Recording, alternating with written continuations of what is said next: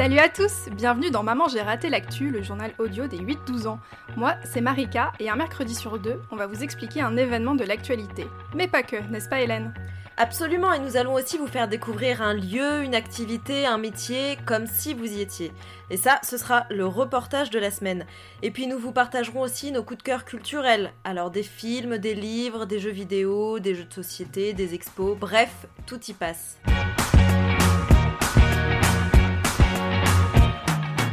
Bonne, année Bonjour à tous chers auditeurs, nous vous souhaitons le meilleur pour cette euh, nouvelle année, pour l'année 2021. Alors j'en profite pour euh, présenter nos excuses à certains d'entre vous qui nous ont écrit en décembre sur notre boîte mail et nous n'avions pas vu vos messages en fait. Donc euh, Rohan, Saftik et plus récemment Elios, merci beaucoup pour vos questions, mais vous nous les avez envoyées à l'écrit. Euh, alors demandez à vos parents de vous enregistrer pour poser votre question. Ça ne prend vraiment pas longtemps et nous, ça nous permet de l'utiliser dans l'émission. D'ailleurs, euh, tu vas parler de quoi, toi, Marika, aujourd'hui? Euh, Du Brexit. Si vous ne savez pas ce que c'est, restez connectés. Mhm, ça m'a l'air intéressant. Bon, pour ma part, je vais répondre à la question de Julia qui concerne les volcans. Puis je vous parlerai d'une série de vidéos vraiment sympa pour devenir incollable sur l'art en général. Et eh bien cette année commence avec une émission chargée, j'ai l'impression. Alors, euh, on est passé en 2021, je ne sais pas si vous l'aviez remarqué, et vous pourriez vous dire que finalement, pas grand-chose a changé. Euh, la Covid perturbe toujours euh, autant nos vies, et cela va certainement encore durer un moment. Mais il s'est passé quelque chose de très important dans la nuit du 31 décembre au 1er janvier le Royaume-Uni a quitté l'Union européenne. Le Brexit, donc. Exactement, Hélène. Le mot Brexit est un mélange du mot Britain, soit la Grande-Bretagne en anglais, et du mot exit, qui veut dire sortie. Alors cela mérite quelques explications. Dans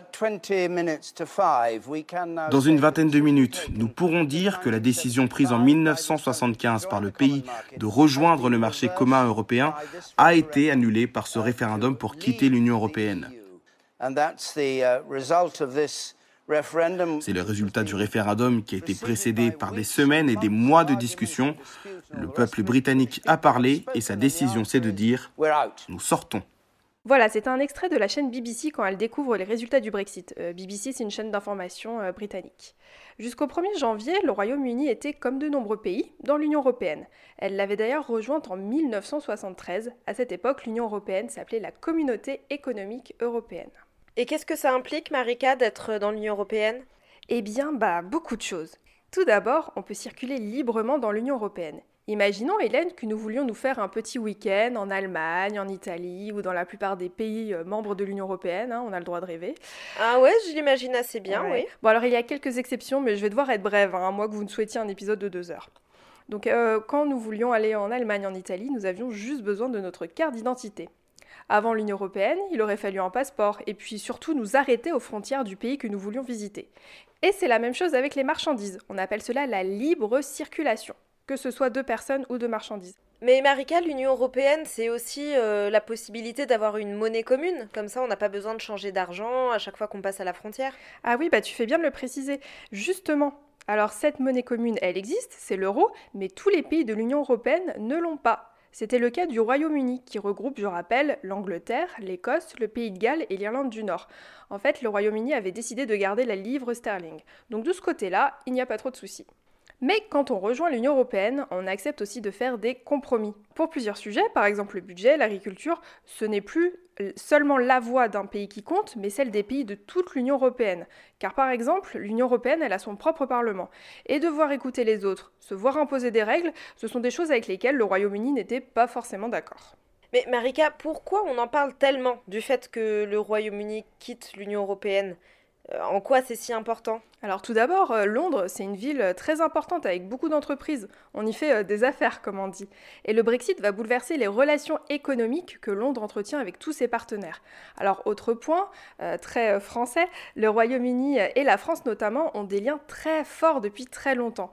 Il n'y a pas de chiffre précis, mais on sait que plus de 200 000 Français vivent à Londres. C'est beaucoup. Et euh, pour euh, l'inverse, ce sont 148 000 Britanniques qui vivent en France. Alors quitter l'Union européenne implique donc des changements, changement. C'est pour cela que j'ai interrogé mon amie Ornella qui vit et travaille à Londres. Alors, je suis arrivée donc, au Royaume-Uni en juillet 2018. Donc, j'ai emménagé à Londres. Je suis arrivée à Londres parce que j'ai trouvé un travail. quand je suis arrivée, donc j'avais un statut d'européenne. Étant française à l'époque, vu que le Brexit n'était pas encore totalement. Enfin, il avait été voté mais il n'était pas encore en place. Euh, je suis arrivée avec mon statut euh, d'européenne, donc avec mon passeport et ma carte d'identité. Et ensuite, très rapidement, euh, il y avait une grosse campagne sur les Européens qui habitent au Royaume-Uni, s'ils veulent rester après le Brexit, il faut qu'ils se mettent, qu'ils s'inscrivent à un statut de pré-résident. du coup, je me suis inscrite à un statut de pré-résident. C'est très simple, c'était en ligne.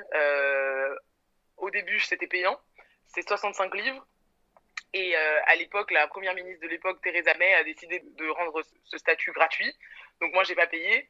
Donc tu t'inscris, euh, tu dis pourquoi tu es en Angleterre, qu'est-ce que tu fais, euh, quelle est ton, ta nationalité. Et une fois que j'ai rempli ce, papier-là, j'ai dû attendre peut-être quatre semaines et j'ai eu un, une date qui m'a dit que du coup mon statut de pré-résident était accepté. Ce statut de pré-résident du coup me permet de rester au Royaume-Uni jusqu'en 2024. Et en 2024, euh, je vais devoir, euh, si je veux toujours rester au, Royaume-Uni, euh, je vais devoir m'inscrire à un statut de résident. Donc là, je suis dans un statut de pré-résidence, ce qui veut dire que je peux recevoir de l'aide de l'État. Donc, par exemple, à l'heure actuelle, je suis au chômage, bah, je peux recevoir de l'aide de l'État parce que j'ai un statut de pré-résident et parce que j'ai travaillé ici, je paye mes impôts ici.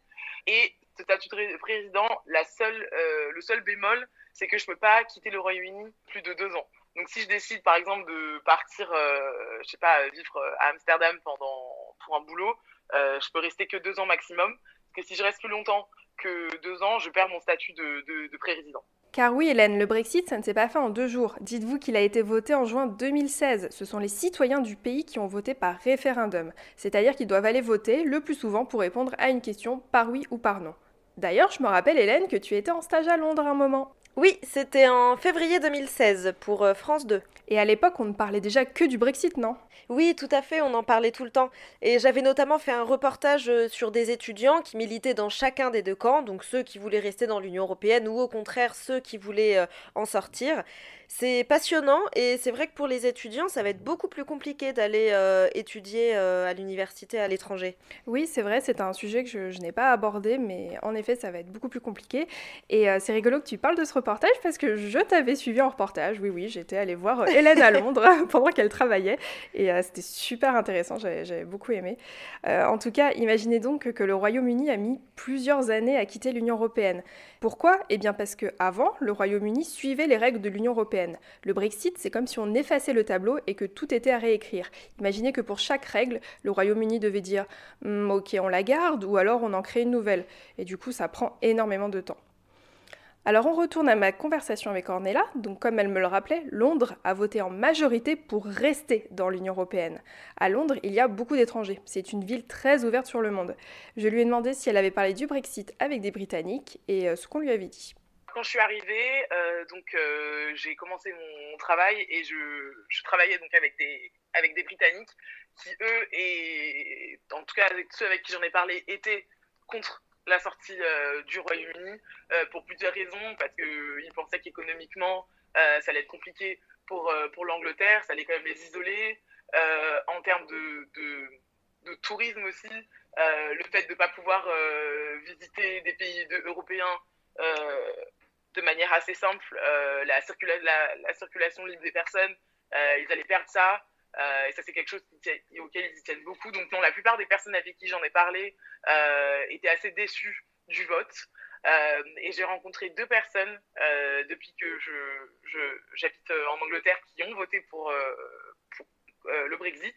Donc une première personne, c'était un de mes clients au travail qui, était, qui avait peut-être une cinquantaine d'années et qui, lui, quand le Royaume-Uni a décidé d'intégrer l'Union européenne, on leur a présenté ça comme un gros changement, plein de promesses, et au final, il s'est rendu compte que bah, le, Royaume-Uni, en faisant partie de, l'Union européenne, ils, perdaient leur, souveraineté.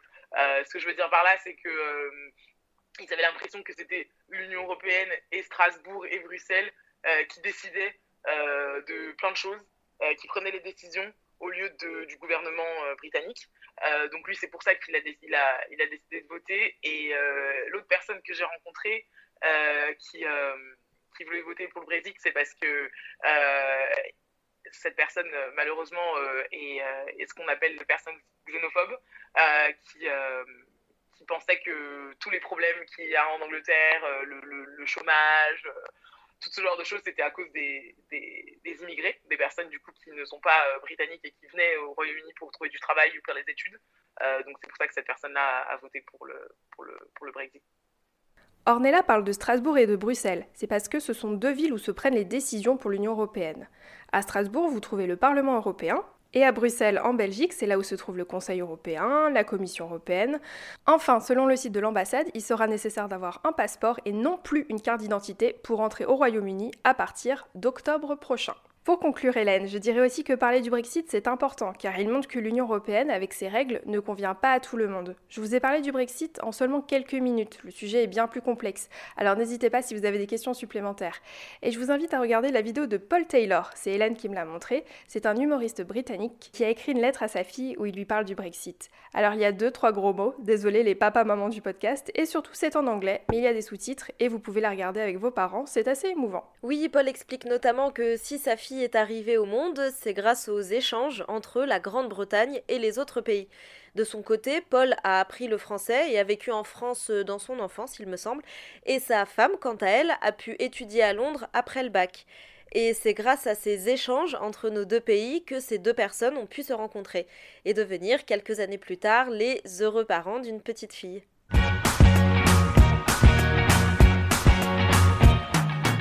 Chaque semaine, un jeune auditeur comme toi nous pose une question. Voici la question de la semaine. Bonjour, je m'appelle Julia, je suis en CM1 Rose et j'ai 8 ans et demi.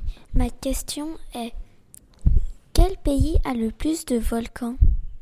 Allez hop, cette semaine on s'intéresse aux volcans, ces espèces de cônes qui montent vers le ciel et qui ont un cratère en leur centre euh, par lequel peut s'échapper le magma. Vous savez, c'est cette sorte de matière visqueuse rouge-orangée dont la température est quand même de plusieurs centaines de degrés.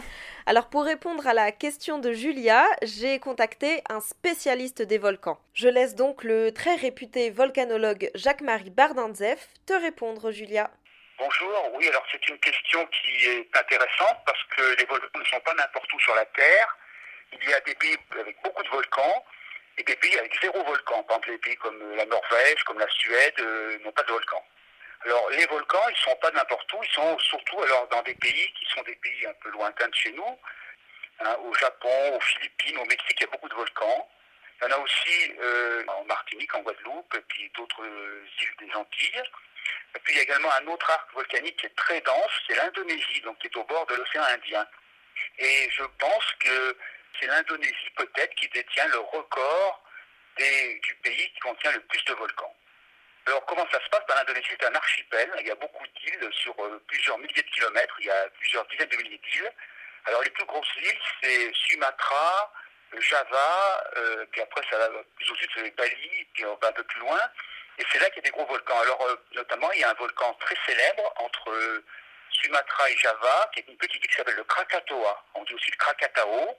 Et ce Krakatao, il a fait une éruption euh, gigantesque en 1883.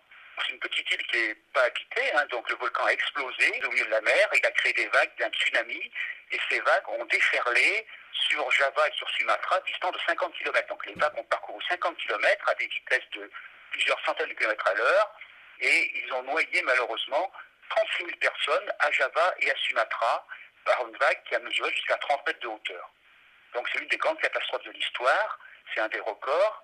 Et euh, pour montrer l'importance de cette éruption, eh ben, on a retrouvé un bateau à vapeur dans la jungle, au milieu des arbres, emporté par, euh, la, par la vague gigantesque. Alors il y a un autre volcan très célèbre, alors qui est plus au sud, donc euh, au sud de Bali, il y a le Tambora dans l'île de Sumbawa. Alors le Tambora, il a fait une option en 1815. Donc nous, 1815, euh, pour les Français, c'est plutôt l'année de Waterloo, hein, la, défaite de Napoléon à Waterloo. Mais en 1815, il y a eu la plus grande éruption de l'histoire, enfin de l'histoire au sens humain, hein, je ne parle pas de la préhistoire. Hein. Et cette éruption en 1815 a euh, décapité un volcan, c'est un volcan qui s'appelle le Tambora, qui fait 4000 mètres de hauteur, et il a été décapité par l'éruption et il ne mesure plus que 2800 mètres, donc il a perdu 1200 mètres de hauteur. Y a un immense trou dans la jungle. Et ce Tambora, ben, il a tué beaucoup de monde, il a tué 12 000 personnes autour du volcan, mais surtout, il y a eu 80 000 personnes qui sont mortes de famine parce que tout avait été détruit, les cultures, le bétail, puis à l'époque, il n'y avait pas d'avion, pas de bateau euh, rapide, donc on n'a pas pu porter secours à ces gens-là, leur amener de, la nourriture comme on ferait aujourd'hui. Donc le Krakatoa et le Tambora, eh bien, c'est euh, les records des deux plus grandes catastrophes volcaniques euh, historiques mondiales. Alors si on continue dans l'Indonésie, ben, il y a des volcans qui sont actuellement en éruption, aujourd'hui même. Il y a le Sinabung. Alors le Sinabung, il fait des éruptions importantes aussi. Il fait des nuées ardentes. Je l'ai visité il y a quelques années et c'est une éruption qui dure depuis longtemps et qui également qui a tué quelques dizaines de personnes et qui menace toujours euh, des gens. Donc l'Indonésie, c'est vraiment un, pays qui est un pays avec beaucoup de volcans étonnants. Moi, j'y suis allé cinq fois, je pense. Euh, j'ai toujours été étonné, j'ai beaucoup appris, je fais une partie de ma thèse sur l'Indonésie, et je pense que pour répondre à question, c'est vraiment le pays le plus volcanique du monde. Bon, alors tout ça, c'est très loin de chez nous. Mais sachez que des volcans importants, il y en a aussi tout près de la France, notamment en Italie et en Islande. Alors en Italie, il y a deux volcans qui entrent régulièrement en éruption, ce sont le Stromboli et l'Etna. Un peu moins souvent, un troisième volcan italien se réveille aussi, il s'agit du Vésuve. Alors celui-là, il est très célèbre parce qu'en 79 après Jésus-Christ, il est entré en éruption et sur son passage, la lave a détruit la ville de Pompéi.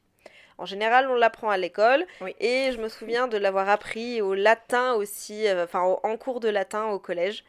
En Islande, on se souvient d'une très grosse éruption qui a eu lieu en 2010. Le volcan s'appelle Eyjafjall. Oula, respect. Respect pour la prononciation. N'est-ce pas?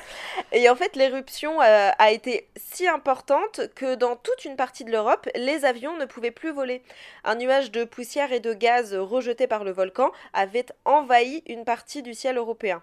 Alors bien sûr, tous ces volcans sont sous très haute surveillance. Alors, euh, les volcans, on va dire, dangereux sont connus. Maintenant, on va dire qu'en gros, il y a dans le monde une centaine de volcans dangereux qui sont bien répertoriés et ils sont surveillés par un observatoire. Donc, un observatoire, c'est un bâtiment qui est construit, euh, on va dire, assez loin du volcan pour pas être détruit, mais assez près pour le surveiller. dans cet observatoire, il y a plein d'appareils. Puis également, sur le volcan, on met ce qu'on appelle des capteurs, on met donc des instruments qui enregistrent, on va dire, le pouls du volcan, comme un docteur qui enregistre un malade. Et euh, donc, euh, quand un volcan va rentrer en éruption, souvent il y a des micro-tremblements de terre, il y a des mouvements, des gonflements du volcan de quelques millimètres. Et donc, tout ce faisceau d'indications nous permet de prévoir les éruptions, souvent, on va dire, euh, seulement quelques jours d'avance. Mais souvent, une éruption, elle est prévue entre 24 et 72 heures avant. Et ça permet donc d'évacuer les gens. Donc, on va dire qu'il y a eu trop progrès. Moi, je suis volcanologue depuis 40 ans et j'ai constaté d'énormes progrès euh, dans la prévision. On va dire que depuis quelques temps, les, éruptions dangereuses ont été bien gérées, bien monitorées, comme on dit, et les gens ont pu être sauvés. Alors, il y a eu des dégâts matériels qu'on ne peut pas empêcher, mais les gens ont pu être sauvés. Bon, maintenant, on sait où se trouvent les volcans les plus dangereux et on sait qu'ils sont surveillés de très près. Mais au fait, pourquoi est-ce qu'un volcan entre en éruption? Euh, Pourquoi un volcan se met d'un seul coup en éruption? Ben, On va dire que le volcan il produit du magma le magma s'accumule dans la chambre magmatique, puis quand il y a trop de magma, quand il y a trop de gaz, quand il y a euh, trop de pression, ben, le volcan euh, il commence à, déborder, le magma se met à monter, parce que le magma il est plus léger que la, roche qui l'entoure, et donc le magma monte, et puis parfois il s'arrête en cours de route, parfois il arrive au sommet, quand il arrive au sommet du volcan, ben, c'est l'éruption. Donc on va dire qu'un volcan, ça naît, ça vit, ça meurt, un peu comme un être humain qui aussi qui va naître, qui va vivre, qui va mourir, mais quand il vit, l'être humain, de temps en temps il est actif, c'est-à-dire il travaille ou bien il s'amuse, de temps, en temps il dort, il est dans la, nuit dans son lit. Un volcan c'est pareil, il a des moments où il, alors lui peut-être qu'il s'amuse, mais en tout cas où il est vivant, c'est quand il fait une éruption. Et puis entre les éruptions, il peut dormir, mais sauf que pour un volcan, où les chiffres sont multipliés par mille, c'est-à-dire un volcan, au lieu de vivre 100 ans comme un humain, il vit 100 000 ans, et une nuit de volcan peut durer plusieurs siècles ou plusieurs millénaires. Alors, je peux vous dire que si une nuit d'humain durait aussi plusieurs siècles ou plusieurs millénaires, euh, je serais en totale forme tout le temps. Oui, je suis bien d'accord avec toi, Marika. Moi aussi, j'ai besoin de beaucoup d'heures de sommeil par nuit, donc euh, ça pourrait être bénéfique, en effet. Alors, euh, Jacques-Marie Bardanzef, comme je vous l'ai dit plus tôt, il est volcanologue, mais il est également professeur à l'université, c'est-à-dire euh, pour les étudiants après le lycée. Mais en plus, il a écrit tout un tas de livres sur les volcans. Et un certain nombre d'entre eux sont des livres adaptés à vous, chers auditeurs. Il y a par exemple Les volcans et leurs éruptions, mais aussi Le volcan se réveille ou encore À la découverte des volcans d'Auvergne. L'Auvergne, c'est grosso modo au centre de la France. Et oui, en France aussi, on a des volcans. Mais pas de panique, euh, ceux-là sont endormis depuis plusieurs centaines d'années. Et surtout, des dizaines de scientifiques les auscultent de près pour repérer s'il se passe quelque chose, pour repérer les premiers signes de réveil de ces volcans. Et pour l'instant, je vous rassure, c'est pas prévu. Pour les chouettes livres de Jacques-Marie Bardanzef, on vous met toutes les infos en description, comme d'habitude. Si tu as d'autres questions à nous poser sur n'importe quel autre sujet, envoie-nous un message audio avec ton prénom, ta classe, ton âge et ta question à mamangératelactu.gmail.com. On y répondra avec plaisir.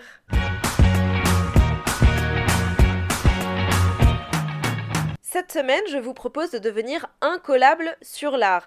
Peinture, sculpture, photographie. Au travers de vidéos qui durent 5 minutes, vous deviendrez expert sur les œuvres d'art les plus célèbres. Alors il y a plus de 50 euh, épisodes de cette série de vidéos, donc vous avez de quoi faire. Et alors ça s'appelle BAM, de l'art dans les épinards. Le titre déjà est, est assez cool comme vous pouvez le voir. Les vidéos sont rigolotes parce que euh, en fait elles commencent par des réactions euh, d'enfants de votre âge euh, sur l'œuvre dont va parler la vidéo. Donc on peut voir les enfants qui rient ou qui sont dégoûtés ou qui sont intrigués. Ils expliquent ce qu'ils voient et ce qu'ils ressentent et, ensuite, une petite voix raconte l'histoire de l'œuvre, l'histoire de son auteur, ce qu'il faut comprendre, pourquoi c'est intéressant, etc. Le tout est, fait avec des petites animations vidéo hyper modernes, très colorées. Franchement, les 5 minutes passent tout seul. Je sais, dit comme ça, ça peut paraître rébarbatif, 5 minutes sur une œuvre d'art, mais je, vous, je vous promets, on apprend plein de trucs et on apprend en s'amusant. Donc c'est vraiment très chouette. Et tu devrais regarder Marika, à coup sûr tu vas aimer. Eh bien écoute, ça va m'occuper chez le dentiste. Ah, bah voilà une nouvelle qu'elle est bonne. Alors écoute, je te souhaite beaucoup de courage. Hein, je, sais ce que c'est. 2021 commence bien, hein, voilà. N'est-ce pas? Et pour vous, chers auditeurs, eh bien, sachez que tout ce dont nous avons parlé dans cet épisode euh, sera présent dans la description. Pour suivre tout ce qui se passe chez Maman J'ai raté rendez-vous sur nos réseaux sociaux, Facebook, Instagram et Twitter. Pensez à nous envoyer une question et surtout pensez à nous l'envoyer sous format audio. Je sais, elles sont un peu embêtantes, euh, les tatas euh, Marika et Hélène, à nous rabâcher ça. Mais par écrit, bah voilà, on, ne peut pas l'intégrer dans le podcast, donc c'est dommage. On a envie de vous entendre. Et, et voilà, envoyez-nous notre question et on y répondra dans un prochain épisode. Et si vous voulez nous aider, oui, ça peut être votre résolution de l'année 2021, partagez cet épisode autour de vous et mettez-nous 5 étoiles sur la plateforme sur laquelle vous nous écoutez, par exemple Apple Podcast. Prochain épisode le 27 janvier. Salut Bye bye